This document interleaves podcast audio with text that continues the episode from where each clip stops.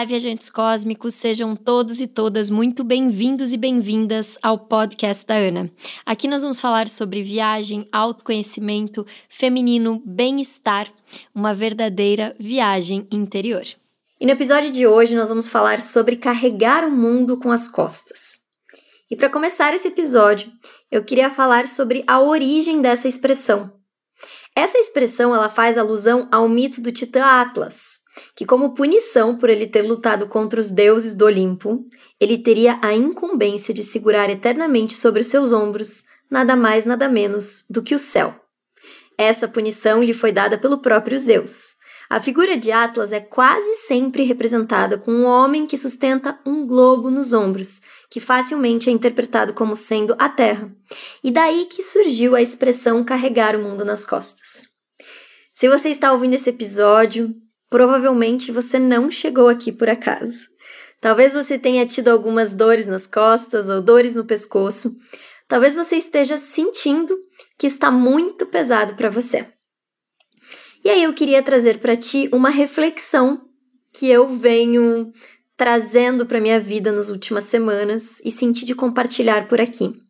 Normalmente, quando a gente inicia no processo de autoconhecimento ou quando a gente faz algo que faz muito bem pra gente quando a gente lê um livro, ou quando a gente faz uma terapia, ou quando a gente faz até uma trilha, uma viagem, enfim.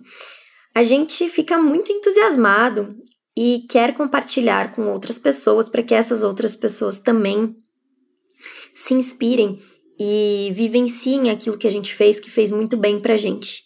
E a intenção por trás de uma atitude como essa é muito positiva, porque a gente está intencionando que aquela pessoa também viva essa transformação.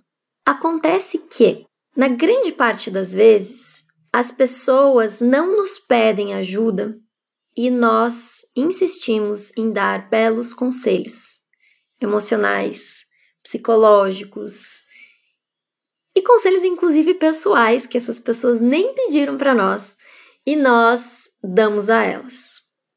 Normalmente, quando isso acontece, é quando a nossa energia é sugada, é quando a gente sente que a gente está carregando um peso além do que a gente deveria. É quando a gente sente que tem uma mochila nas nossas costas que não é nossa. E nós fomos ensinados que as pessoas que fazem muito pelos outros são as melhores pessoas, que o serviço ele é divino. E eu concordo plenamente que o serviço ao próximo e que o se doar ao próximo é uma das energias mais sutis e poderosas que nós, como seres humanos, podemos emanar.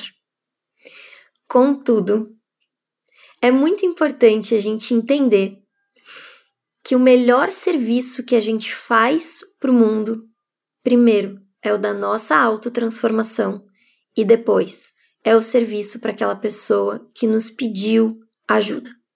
O serviço desinteressado é aquele serviço quando você realmente não espera nada em troca.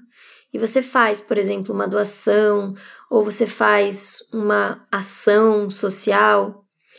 E esse tipo de serviço é uma das coisas que mais nos traz a sensação de preenchimento interior e de plenitude.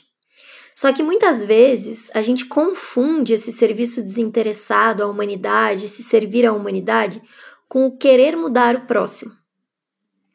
Eu nunca me esqueço, quando eu comecei no meu processo de autoconhecimento e eu virei vegetariana, que eu fui vegetariana por bastante tempo, quase, sei lá, seis anos e meio, quase sete anos, e nesse processo eu queria convencer todas as pessoas a se tornarem vegetarianas porque era a melhor coisa do mundo. E eu não estou aqui, gente, falando que não é bom ser vegetariano ou ser vegano ou qualquer coisa do tipo, tá?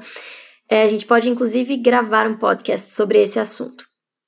Mas o que eu quero dizer aqui nesse ponto, ponto dessa conversa, é o fato de que eu queria convencer todas as pessoas que aquilo era o melhor para elas. E por mais que eu concorde 100% de que um mundo vegano e vegetariano seja um mundo melhor para todos nós, às vezes no momento de vida daquela pessoa, aquilo não era o melhor para ela. E você entende que quando a gente tenta convencer a outra pessoa de que aquilo é o melhor para ela, a gente inclusive interfere no livre-arbítrio daquela pessoa? É muito louco pensar isso, mas todas as vezes que nós damos conselhos ou sugestões para as pessoas que não nos pediram, nós estamos interferindo na vida desta pessoa. Inclusive uma oração. Inclusive você enviar um reiki, enviar uma energia, a gente não aconselha que isso seja feito sem que a pessoa queira, sem que a pessoa peça. Por que isso? Porque a gente está interferindo no campo energético dessa pessoa. Então, muitas vezes a gente quer, com a das melhores das intenções, dizer assim: Fulana, você deveria fazer terapia, porque o meu terapeuta é o melhor terapeuta que tem, você deveria seguir por esse caminho aqui. Só que pode acontecer de que a melhor coisa para essa pessoa nesse momento não seja fazer terapia quiçá com o seu terapeuta. Às vezes essa pessoa precisa de um outro tipo de ajuda. Às vezes ela precisa de um psiquiatra, às vezes ela precisa de um médico, às vezes ela precisa de um centro espírita, às vezes ela precisa de um terreiro, às vezes ela precisa de uma igreja evangélica. Às vezes o que ela precisa é totalmente diferente do que o que você está sugerindo porque aquilo fez bem para você, não necessariamente será o melhor para aquela pessoa. E uma das minhas grandes mestras sempre me disse: Ana, não ajude quem não pede pela sua ajuda. Não dê conselho por quem não pede pelos seus conselhos. Não tem inclusive aquela frase que diz: se conselho fosse bom, não seria de graça? Então, foi muito difícil e ainda é desafiador na minha jornada, porque eu que me sinto uma comunicadora da espiritualidade, uma comunicadora do desenvolvimento humano, é um grande desafio para mim não dar conselhos que eu sei que muitas vezes eu sinto que podem fazer muito bem para aquela pessoa. Só que nesse caminho eu realmente precisei aprender que o que eu sinto pode ser que esteja certo, pode ser que esteja errado. Mas independente do que eu sinto, eu só posso agir ou aconselhar a pessoa que pede pela minha ajuda. Isso começa porque às vezes aquela pessoa precisa passar por um processo de aprender a pedir ajuda, ou isso também passa pelo fato de que às vezes aquela pessoa precisa passar por um desafio, ou ela precisa passar por um caminho diferente do caminho que talvez seja o mais leve. Então, nós que somos sensíveis e empatas, muitas vezes a gente consegue identificar algumas coisas e ver que, por exemplo, nossa, se essa pessoa fizesse uma constelação familiar, por exemplo, seria ótimo para ela. Porque ela melhoraria muito a relação com o pai, ou com a mãe, ou com o tio, enfim. Mas se essa pessoa não te deu essa abertura, não te pediu essa ajuda, na medida em que você vai dando esses conselhos, isso começa a te sobrecarregar energeticamente. E daí vem a diferença entre você se sentir energizado por servir e você se sentir sobrecarregado por servir. Esse sentimento de amorosidade ou esse sentimento de completude pelo serviço, ele vem quando a gente ajuda com amorosidade desinteressadamente quem pede a nossa ajuda. E o sentimento de peso nas costas, ele vem quando a gente está interferindo no outro. Então, eu quero que esse episódio seja um despertar e um lembrete para mim e para você, para que a gente possa sempre ajudar quem pede a nossa ajuda e para que a gente possa investir essa nossa energia, essa nossa amorosidade, esse nosso desejo de serviço em servir a nós mesmos e nós mesmas. Então, como quando nós embarcamos no avião, aprendemos que nós devemos colocar a máscara de oxigênio primeiro na gente, depois no próximo. Esse é mais um exemplo de que amor próprio não é egoísmo.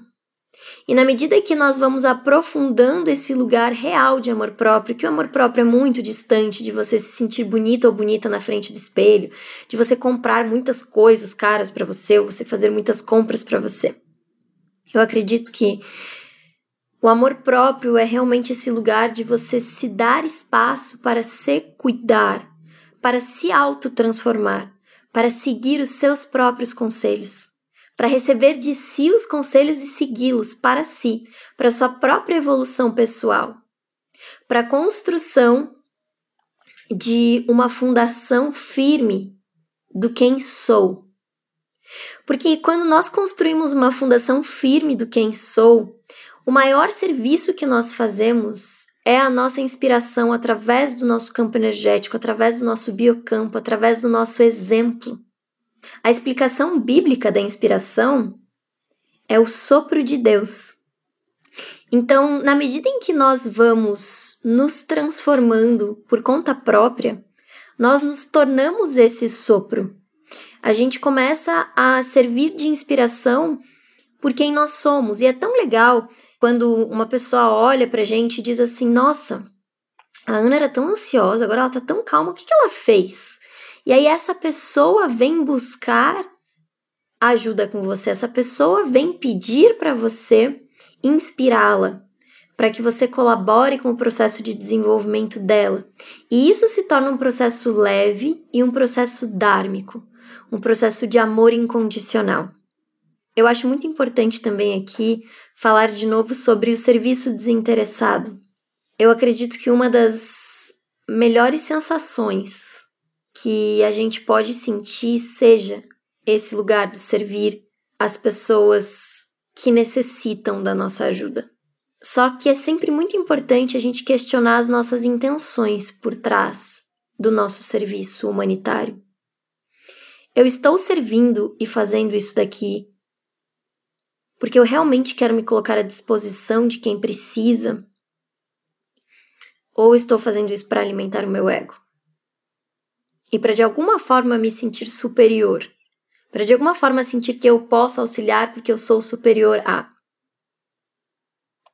Muitas vezes eu fiz muitos trabalhos voluntários na minha vida e muitas vezes eu me questionei: isso daqui eu estou fazendo pelo meu coração, pela minha devoção, ou será que eu estou fazendo isso daqui para tirar uma foto e mostrar como eu sou uma pessoa que sirvo o próximo? E várias vezes eu estava fazendo por devoção, e várias vezes eu estava fazendo para alimentar o meu próprio ego, não era às vezes nem pela foto, mas era para dizer assim: nossa, estou aqui eu servindo, olha que boa pessoa que eu sou. Então é muito importante a gente olhar com bastante coragem para todas as nossas intenções, por trás de todas as nossas atitudes. E nós somos humanos.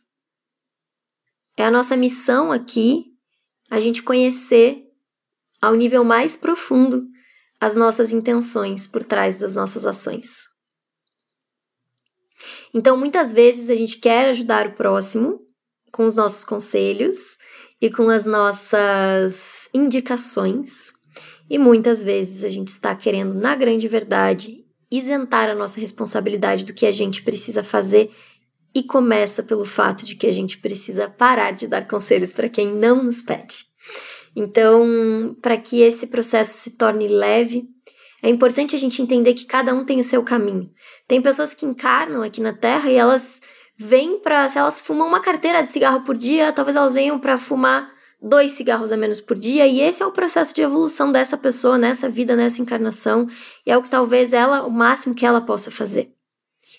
E talvez o seu processo de evolução seja aí ao seu máximo, uh, viver muitas transformações e passar por muitos processos terapêuticos e muitos processos de cura. Só que não necessariamente esse seja o processo daquela pessoa que está ao seu lado. Então, o processo de real empatia é o da compreensão de que cada um tem o seu tempo, cada um tem o seu processo. E de que nós estamos fazendo um grande serviço para o mundo quando nós estamos primeiro cuidando de nós e também respeitando os limites e o tempo do aprendizado de cada um dos nossos irmãos e irmãs que estão aqui também vivendo as suas lutas, encarnados aqui na Terra, vivendo essa experiência, essa viagem espiritual chamada vida, que é muito louca e ela é de fato desafiadora para todos nós. Então, eu espero que esse episódio tenha sido de alguma forma transformador para você, como foi para mim um enorme lembrete para que eu leve todos os dias da minha vida esse conselho para mim, porque hoje de manhã eu quase escapei ele quando uma pessoa veio me falar assim: Ana, eu tô indo fazer uma constelação familiar pro fulano de tal. E aí eu quero que você vá lá comigo me ajudar para resolver o problema daquela pessoa. E ali eu vi que eu quase falei assim: fulano de tal, esse problema dessa pessoa é dessa pessoa e não seu. E eu quase dei esse conselho para essa pessoa sem que essa pessoa tivesse me pedido esse conselho. Então, antes de eu dar esse conselho, eu resolvi vir aqui colocar em prática e gravar o podcast para que eu me lembrasse também. Então, esse trabalho, esse projeto aqui do podcast é um projeto que tem me transformado profundamente. Eu sou muito grata por todos e todas que estão me ouvindo aí do outro lado, porque hum, parece que eu vivo situações que eu preciso passar na prática para depois vir aqui gravar os episódios, para que esses episódios também fortaleçam o meu caminho e sejam um lembrete enorme para todo o processo que eu tenho vivido. E para mim também é muito legal porque aqui eu estou compartilhando e quem chega até este episódio é porque de alguma forma pediu ajuda. Então, se você está ouvindo esse episódio, é porque de alguma forma você não necessariamente queira minha ajuda, mas você queira o meu compartilhar, você queira ouvir a minha vista do ponto, a minha visão sobre isso. Então eu estou aqui deixando para o universo para que as pessoas certas cheguem aqui. E eu tenho certeza que se você está aqui é porque nós estamos conectados, nós estamos conectadas em algum nível, mesmo que nós talvez não nos conhecemos nesta vida, mas sem dúvida nenhuma não é por acaso que você está aqui. Eu me sinto muito grata e honrada em fazer parte da sua jornada, porque quando você se transforma, eu também me transformo. Então, se esse podcast é um projeto que te toca, que te faz bem em algum nível, eu vou pedir que você avalie esse episódio. Então, ali em classificar, você vai em podcast da Ana, no Spotify, ali em classificar, você pode colocar cinco estrelas e enviar ou confirmar, e você vai estar me ajudando muito porque esse episódio vai chegar para mais pessoas, ou este podcast vai chegar para mais pessoas que também precisam ouvi-lo. Se você tem qualquer sugestão de tema, ou se você tem qualquer loveback ou feedback sobre este projeto, eu vou ficar muito feliz de receber uma mensagem sua no meu e-mail que é hello, H-E-L-L-O, arroba Ana Stier, Ana é A-N-A, Stier é S-T-I-E-R.com. Um beijo e uma ótima viagem.